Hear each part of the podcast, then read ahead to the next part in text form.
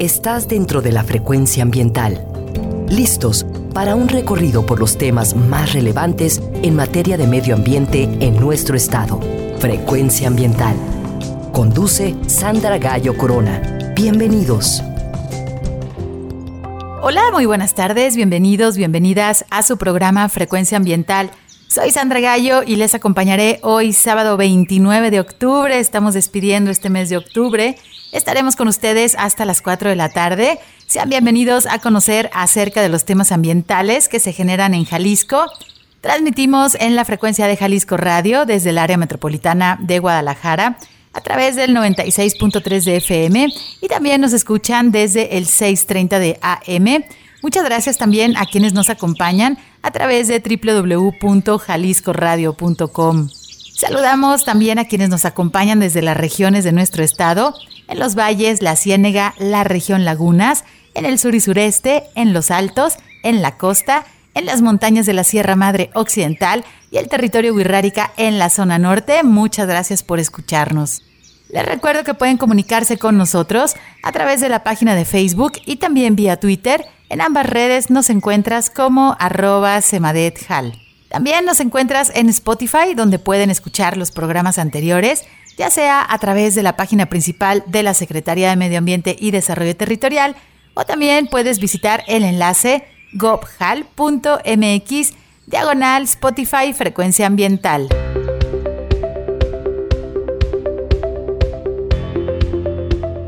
Te informamos que si necesitas realizar algún trámite en la CEMADET, el horario de la ventanilla es de 9 de la mañana a las 5 de la tarde.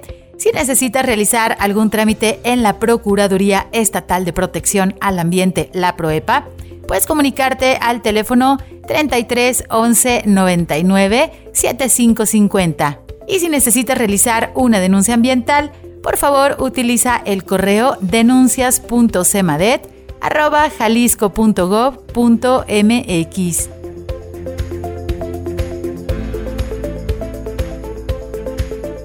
informamos que la CEMADET cuenta con una ventana digital en donde puedes realizar algunos trámites como la licencia ambiental única en materia atmosférica.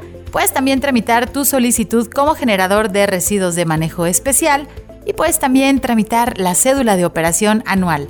Visita la página trámitesambientales.jalisco.gov.mx.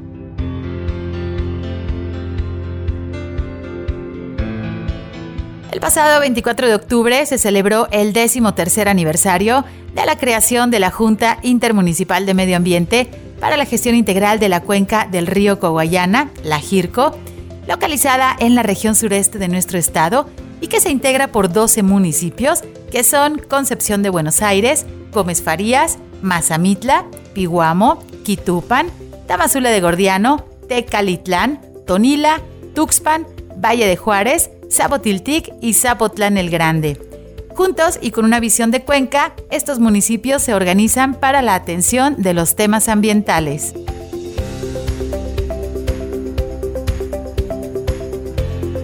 El pasado 27 de octubre se celebró el 15 aniversario de creación de la Junta Intermunicipal de Medio Ambiente para la Gestión Integral de la Cuenca Baja del río Ayuquila, La Gira, conformada por 10 municipios que son Outland de Navarro, Ejutla, El Grullo, El Limón, San Gabriel, Unión de Tula, Tolimán, Tonaya, Tuxcacuesco y Zapotitlán de Vadillo. Esta junta intermunicipal fue la primera en existir en Jalisco, con una visión de Cuenca donde todos los municipios se organizan para la atención de los temas ambientales en Jalisco.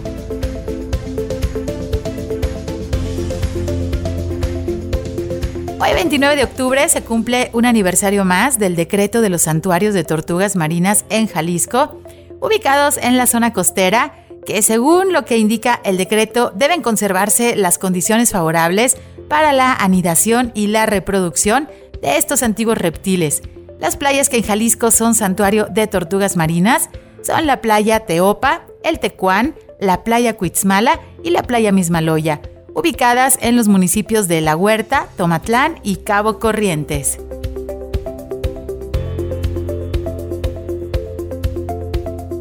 El gobierno de Jalisco, a través de la CEMADET impulsa al paisaje biocultural de la Sierra Occidental como el primer territorio del Estado que promueve el sello del paisaje biocultural como una marca certificadora para reconocer los productos y servicios que están dando un giro sustentable en sus sistemas de producción.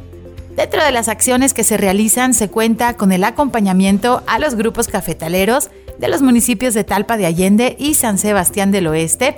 El café es un cultivo que funciona para el manejo y la restauración de los bosques, ya que en los cafetales se puede combinar árboles, arbustos y otras especies de interés capaces de generar beneficios económicos y ambientales. Puedes encontrar el mejor café de nuestro estado en las comunidades de La Cuesta, El Desmoronado, La Estancia de Landeros, San Sebastián del Oeste y La Concepción del Bramador.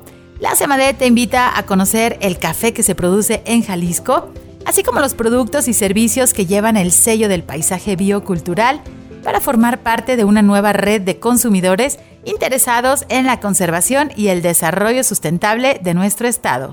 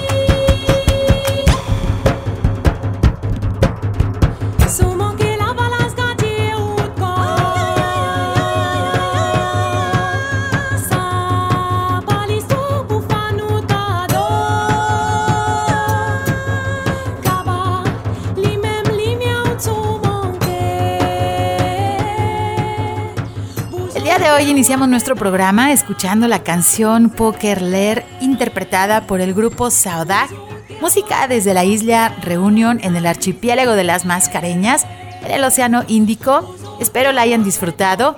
Hoy en Frecuencia Ambiental queremos platicar con ustedes acerca de nuestro territorio, específicamente del sistema de gobernanza que tenemos en Jalisco para atender los temas relacionados con el medio ambiente en las diferentes regiones me refiero a las juntas intermunicipales de medio ambiente y hoy en nuestro programa celebraremos el aniversario de una de ellas que se ubica en la región Lagunas.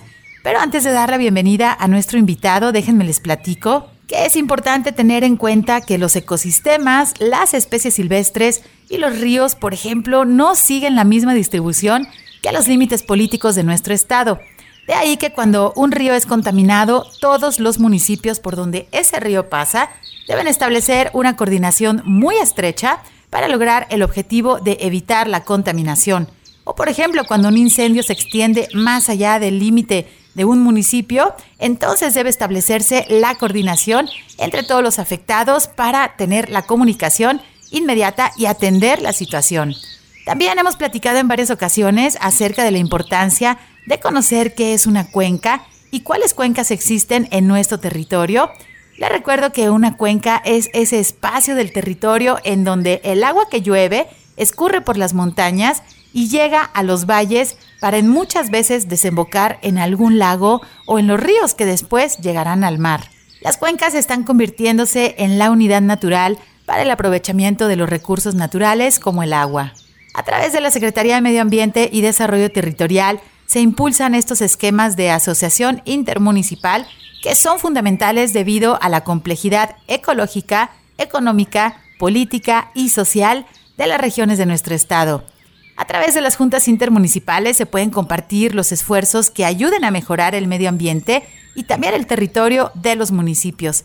También a través de este esquema de gobernanza territorial se puede aumentar el alcance de la conservación de los ecosistemas y la biodiversidad, así como también la gestión de los residuos, la acción climática y la productividad rural sustentable. El modelo de las juntas intermunicipales del estado de Jalisco ha demostrado tener ventajas para resolver las problemáticas locales que trascienden los límites territoriales de los municipios.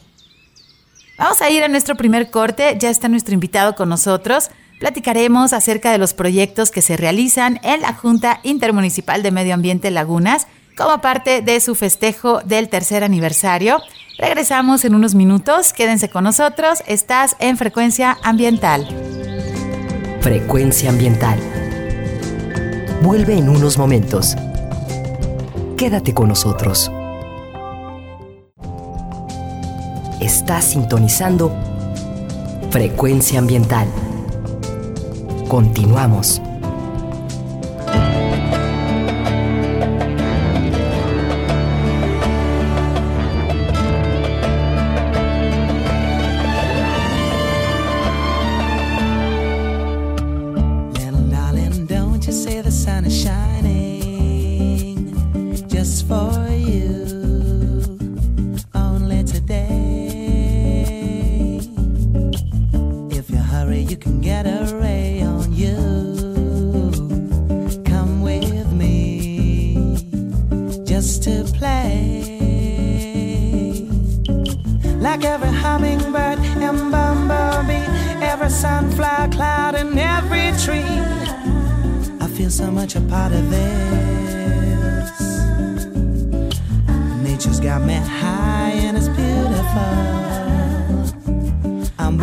this deep eternal universe.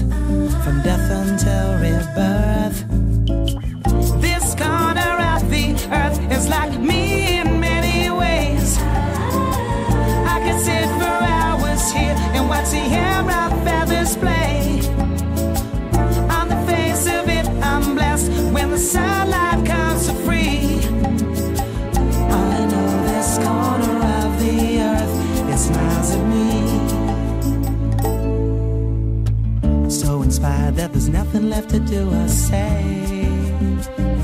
Think I'll dream till the stars shine. The window whispers and the clouds don't seem to care. And I know inside that it's all mine. It's the chorus of the breaking dawn, the mist that comes before the sun is born.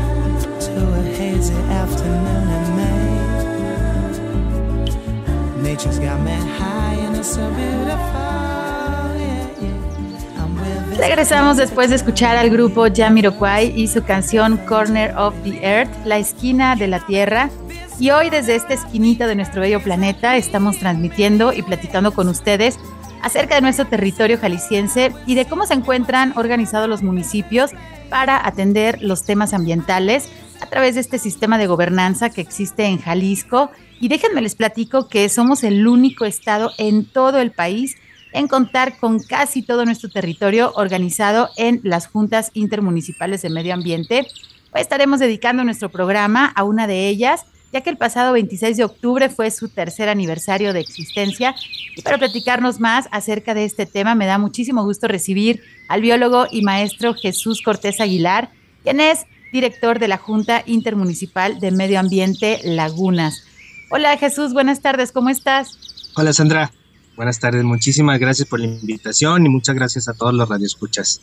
Muchísimas gracias por acompañarnos hoy en nuestro programa y bueno, primeramente una felicitación a ti, todo el equipo de la GIMAL, que pues son una de las juntas intermunicipales más jóvenes que tenemos aquí en nuestro estado y pues bueno, a lo largo del programa ya nos estarán platicando pues las actividades que han estado realizando y sobre todo la colaboración con las comunidades, con los municipios, pues justamente para atender estos temas ambientales. Y bueno, pues eh, platícanos por favor acerca, primeramente, en dónde se ubica la Jimal y cuáles son los municipios que la integran. Prácticamente el territorio de la Junta Intermunicipal de Medio Ambiente Lagunas, digamos que está hacia el sur del estado de Jalisco, el centro sur, y está, eh, eh, ¿cómo se dice? Es conformado por ocho municipios. En orden alfabético serían Acatlán de Juárez, Amacueca, Atoyac, Techaluta, Montenegro, Teocuitatlán de Corona, Sayula, Villa Corona y Zacualco de Torres.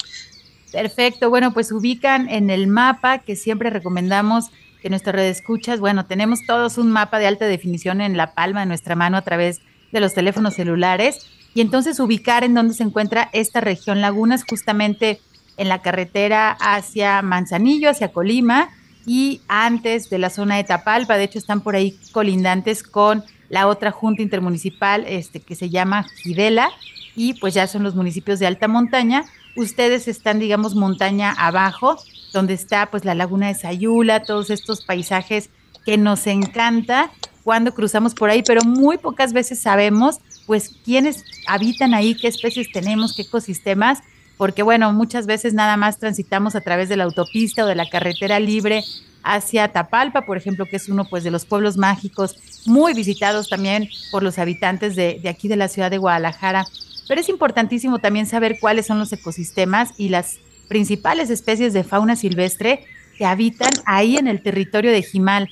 Platícanos, por favor, Jesús, acerca de cuáles son los ecosistemas y, bueno, cuáles especies podemos encontrar por ahí. Como el nombre de la región lo indica, pues es, la región Lagunas de Jalisco, ¿no? Estas eh, lagunas son lagunas que algo que, que hay que tener en cuenta, pues, que son lagunas endorreicas, es decir, lagunas que no tienen salida de, de, su agua hacia ningún lado. Entonces, todo el agua que cae dentro eh, se queda ahí adentro, con el tiempo se evapora y va dejando los minerales que se encuentran en las sales, en los arrastres de, de, de los arroyos, se van quedando depositadas ahí. Entonces esta agua de estas lagunas no es agua dulce eh, normalmente como la, conocemos, sino es un agua ligeramente eh, salobre o, o, ligeramente saladita, ¿no?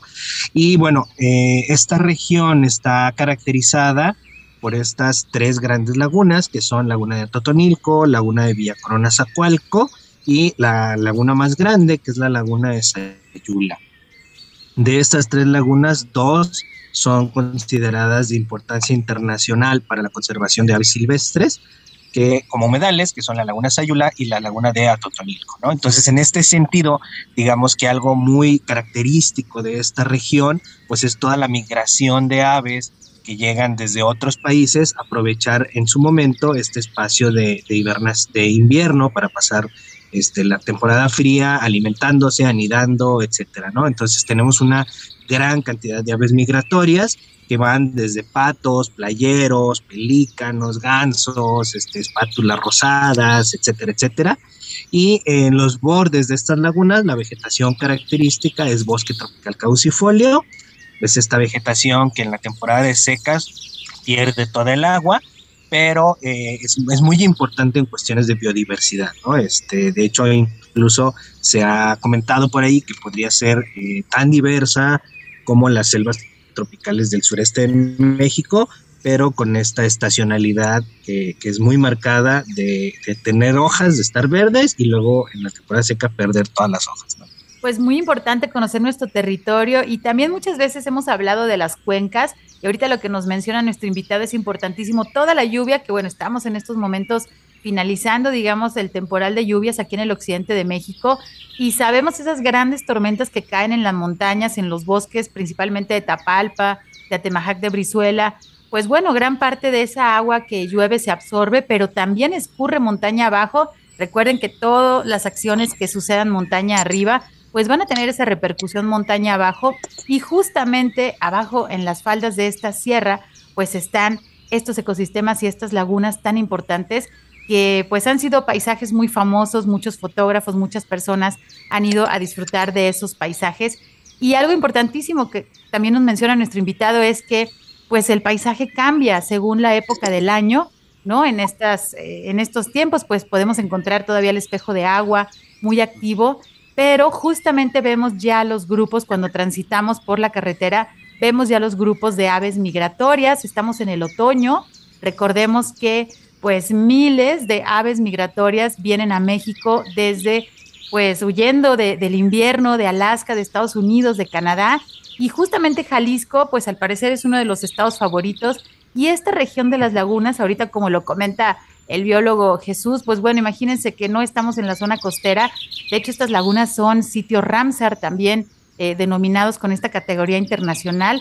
Y los humedales, que son importantes para las aves, comúnmente están en la zona costera. Sin embargo, al igual que el lago de Chapala, pues también la laguna de Sayula, esta laguna de Totonilco, pues son sitios, cuerpos de agua importantísimos para recibir a estas aves que vienen volando pues por miles de kilómetros y llegan justamente aquí al occidente de México, a la región Lagunas específicamente, pues encontrar un mejor temporal y poder pasar el invierno, ¿no? Tan crudo que es en el norte. Pues aquí en Jalisco ya estamos viendo que no está haciendo tanto frío, entonces pues el clima es muchísimo más amable y es una de las características que tiene también esta región.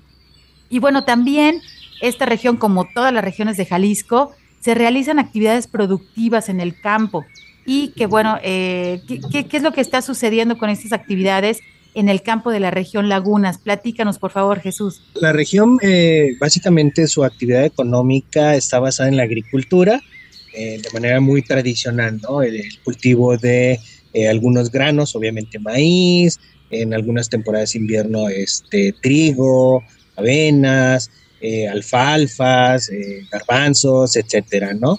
Pero también algo bien importante en la región es la productividad derivada de esta fruta eh, que nos encanta en la temporada calurosa, que son las pitayas, este, que en, algunos, en tres, cuatro municipios de, la región, pues bueno, significa una actividad económica súper importante el cultivo y la cosecha de, de esta fruta, ¿no? Sí, deliciosa se nos antojó, pero bueno, tenemos que esperar hasta mayo del año que entra para volver a, darnos una vuelta a esta región Lagunas, que aparte está bastante cerca de la ciudad de Guadalajara. Bueno, si logramos este, esquivar los choques y el tráfico de esta pesadilla de avenida que es López Mateos, pues realmente está muy cerca estos municipios y pueden ustedes escaparse el fin de semana también para conocer estos paisajes y estos lugares que, bueno, forman parte de nuestro territorio y es importante también que, que lo conozcamos. Y hablando de las actividades productivas que ya nos habías mencionado y también de la importante biodiversidad que tienen en esta zona, ustedes están realizando, bueno, como varias juntas intermunicipales, están realizando actividades muy interesantes que se han denominado escuelas de campo. Platícanos un poquito qué actividades han estado realizando y sobre todo cuáles municipios pues se han involucrado en esta iniciativa de capacitación. Este proyecto nosotros lo tenemos a partir del 2020, que le llamamos Escuelas de Campo para Productores y Agricultores de la región Lagunas. Y eh, bueno, ha sido uno de los proyectos insignia de la Junta Intermunicipal eh, tenemos hasta el momento establecidas eh, siete escuelas de campo en siete de los ocho municipios que, que, conforman el territorio de la región Lagunas. Y eh, bueno, te puedo comentar algunos de los resultados, así como gruesos en este sentido. Hemos tenido más de 480 participantes, de los cuales algo bien importante es que más o menos el 30% de estos participantes son mujeres.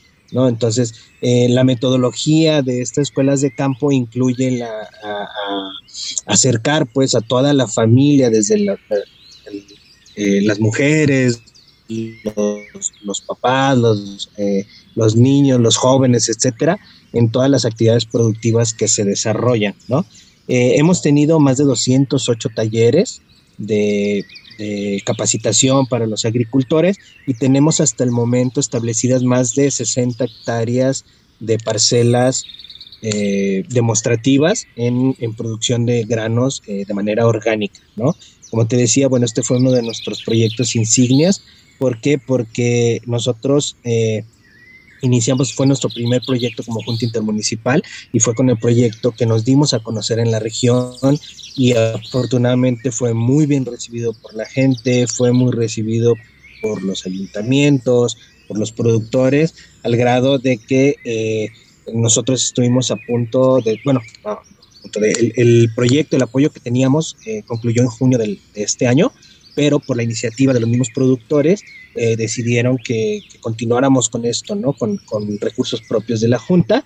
Y al momento, eh, dos de los casos de éxito más importantes de ahí de la región es que en dos escuelas de campo, estas escuelas se están convirtiendo en biofábricas para la producción de insumos agrícolas de manera orgánica, ¿no? O sea, ya están escalando a una cuestión eh, económicamente mucho más importante al que solamente producir para autoconsumo, ¿no? Sino ya están vendiendo, estamos ahorita en proceso de certificar algunas de los productos como productos orgánicos para la venta a eh, los productores, al resto de productores de la región.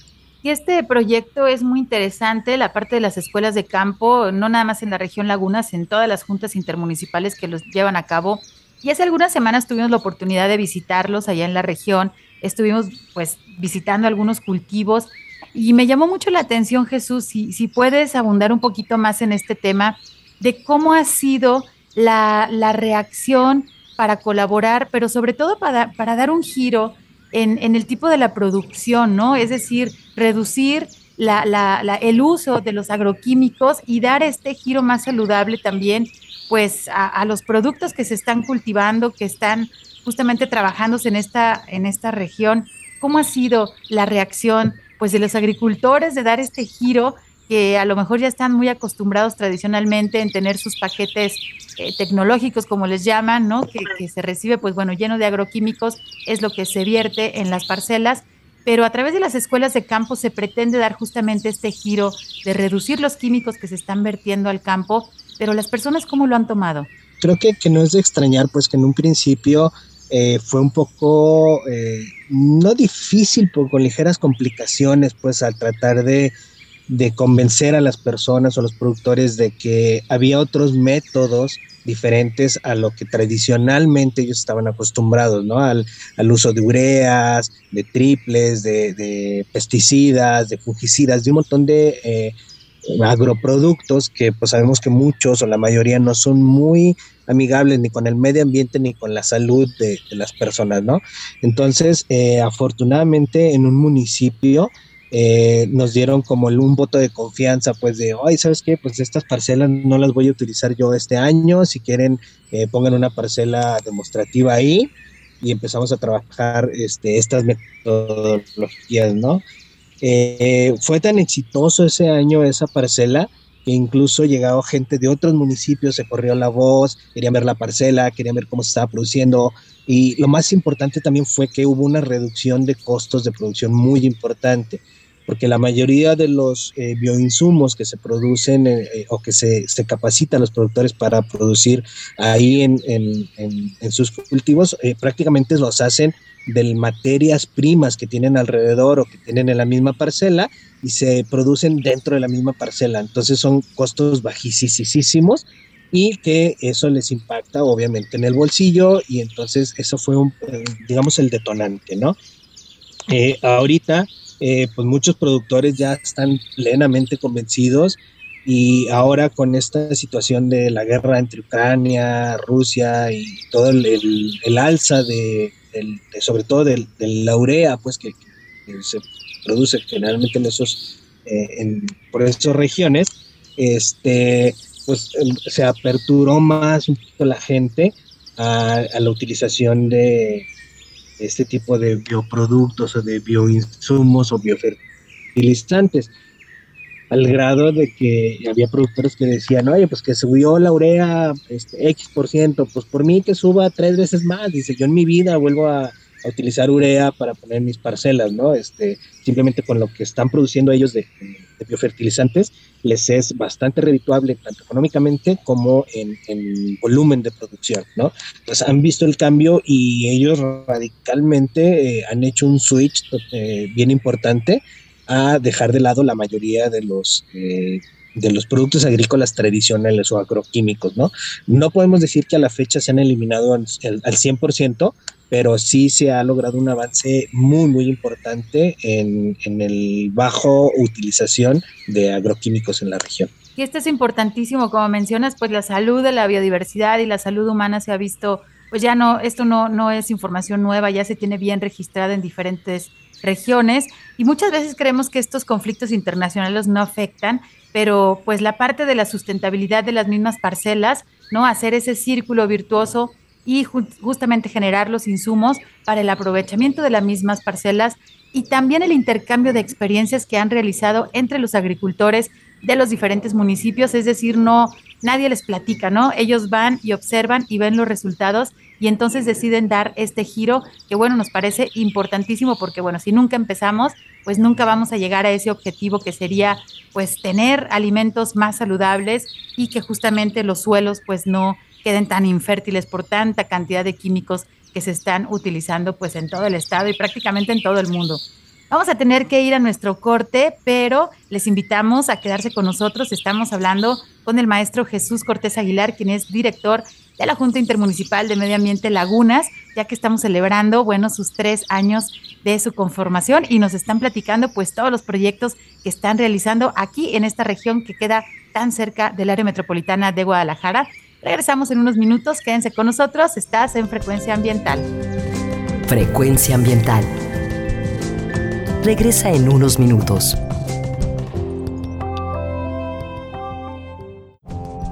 Estamos en la misma frecuencia.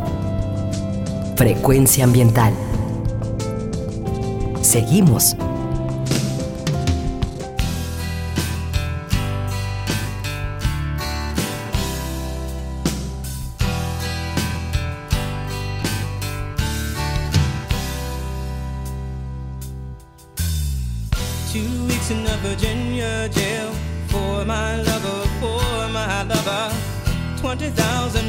loving for my lover, for my lover. And everybody thinks I'm the fool. They don't get any love from you. Things we won't do for love. Climb a mountain if I had to. Risk my life so I could have you.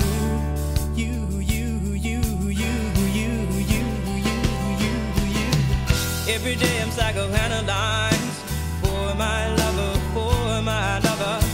Show me up and I tell him lies for my lover, for my lover. Everybody thinks I'm the fool. They don't get any love from you. The things we won't do for love. if I had to, risk my life so I could have you. You, you, you, you, you, you, you, you, you. Follow my heart, leave my head to ponder. Deep in this love, no man can shake. Follow my heart, leave my mind to wonder. Is this love worth? Estamos de regreso después de escuchar la voz del artista estadounidense Tracy Chapman con su canción For My Lover. Espero la hayan disfrutado. Hoy en Frecuencia Ambiental estamos platicando acerca de la Junta Intermunicipal de Medio Ambiente Lagunas, que justamente hace unos días acaba de cumplir tres años desde su formación.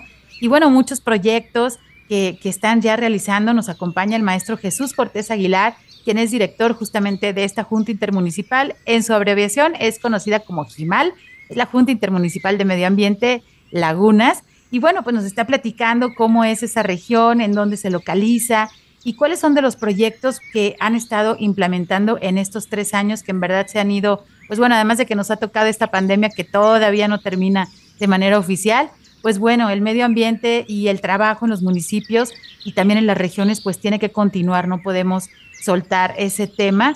Y bueno, también han estado realizando capacitación y muy importante porque muchas veces se considera que la capacitación nada más es para los niños, para los maestros, pero la capacitación a los funcionarios municipales es un tema muy importante que han estado ustedes realizando.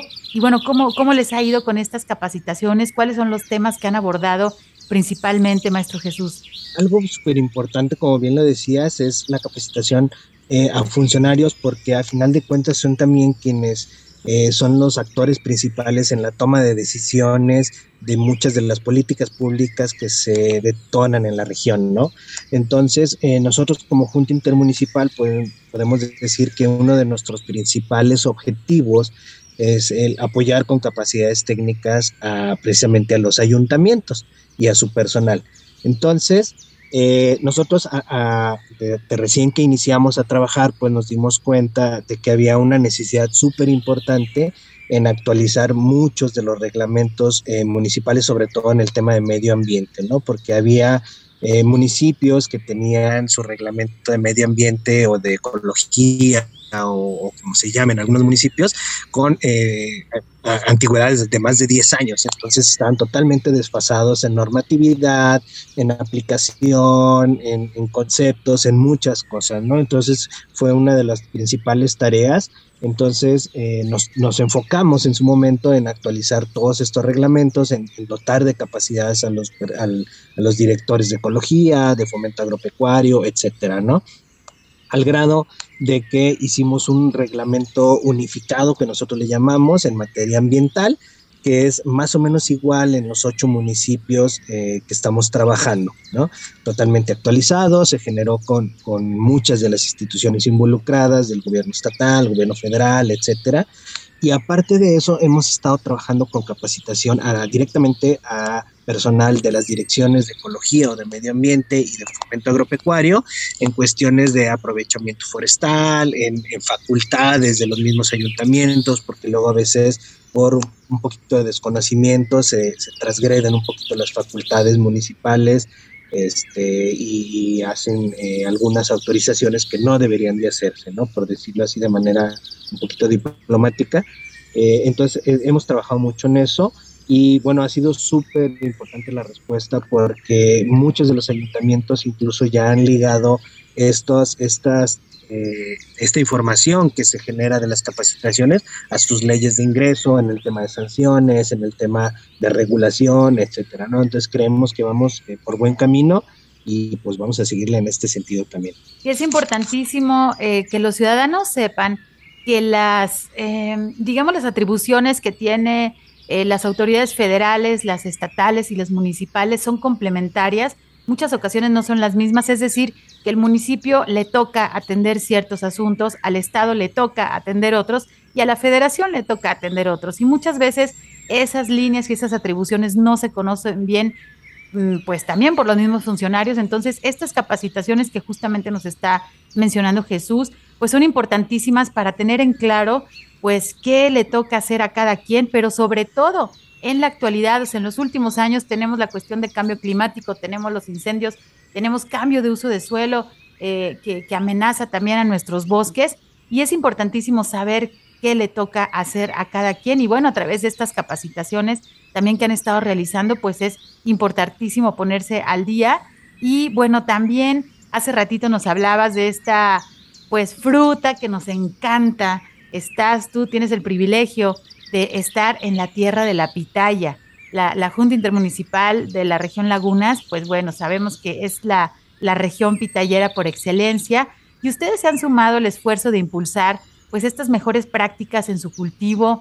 ¿Cómo han ayudado a los productores? ¿Cómo ha sido la relación con ellos? En este sentido la pitaya hay dos, una vertiente bien importante, ¿no? Este, muchas de las familias de algunos de los municipios de, ahí de la región dependen casi exclusivamente en su economía anual de esta fruta, ¿no? Entonces, para ellos es es súper importante el seguir teniendo buenas producciones, eh, buenas ventas, etcétera.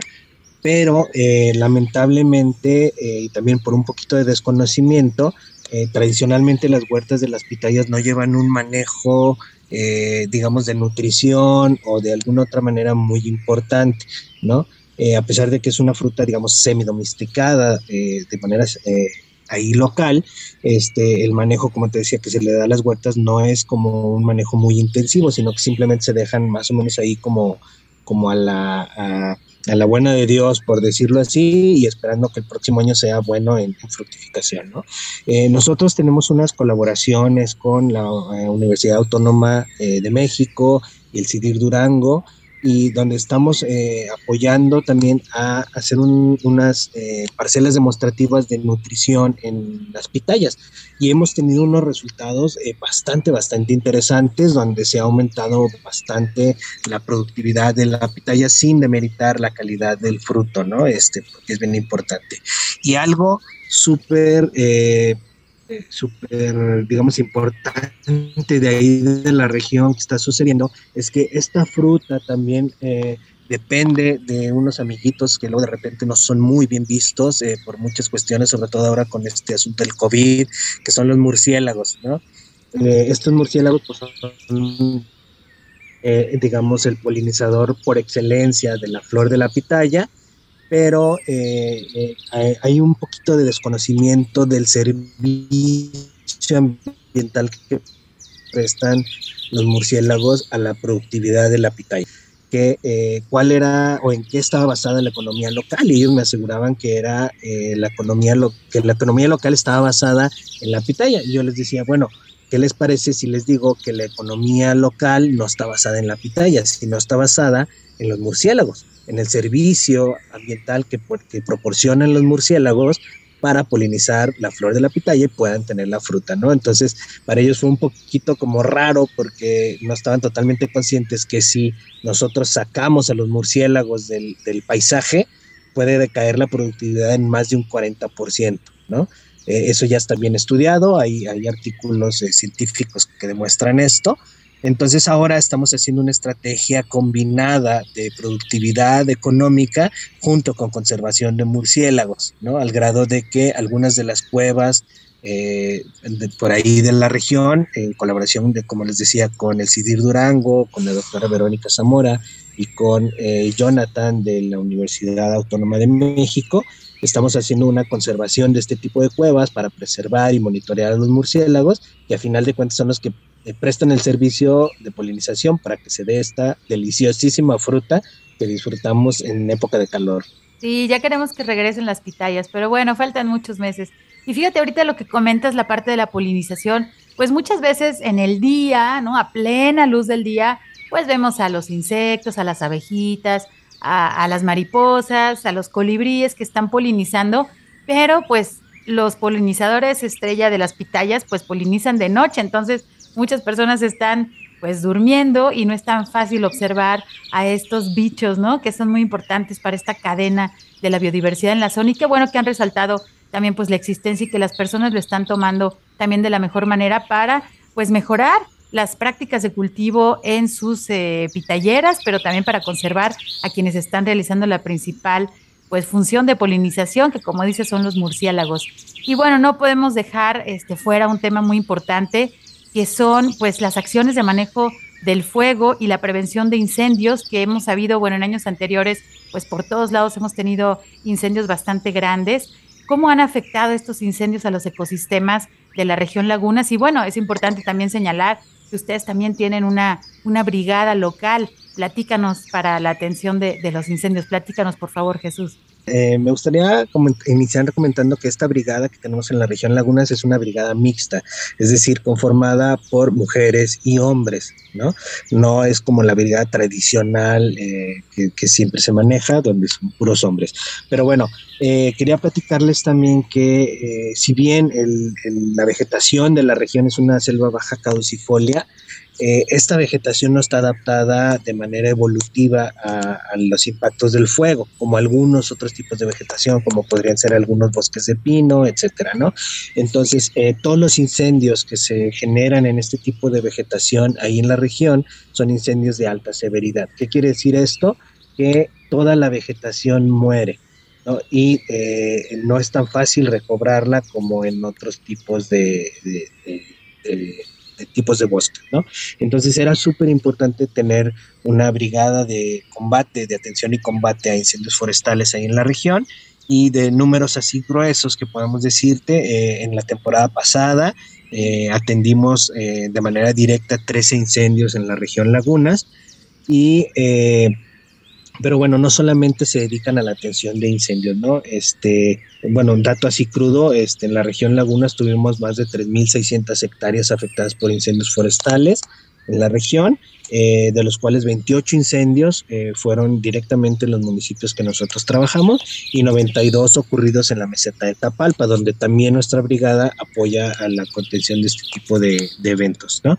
Pero como te decía hace rato, no solamente es, es la atención directa o el combate a incendios forestales, sino que nuestra brigada, al ser una brigada permanente, es decir, que se queda todo el año trabajando en la temporada de incendios y fuera de la temporada de incendios, incendios, hacen muchas otras labores, como son la capacitación en manejos de fauna silvestre, apoyo a protección civil, este, tenemos eh, capacitación incluso de, cuestiones de restauración. Algunos de los integrantes de nuestra brigada, que son eh, ingenieros eh, agrónomos, ingenieros forestales, también participan como capacitadores dentro de nuestras escuelas de campo y por ejemplo en temporada de, vacaciones, por ejemplo en, Semana Santa, se dedican a hacer mucha eh, cuestión de recomendaciones para el uso de manejo de fuego en eh, cuestiones donde hay fogatas de, los este, por ahí paseantes, etcétera, ¿no? Aparte de que también ellos colaboran muchísimo en las acciones de conservación de biodiversidad, como son eh, eh, les, les platicaba hace ratito esta parte del monitoreo de murciélagos y monitoreo de algunas aves playeras, ¿no? Ahí en la región.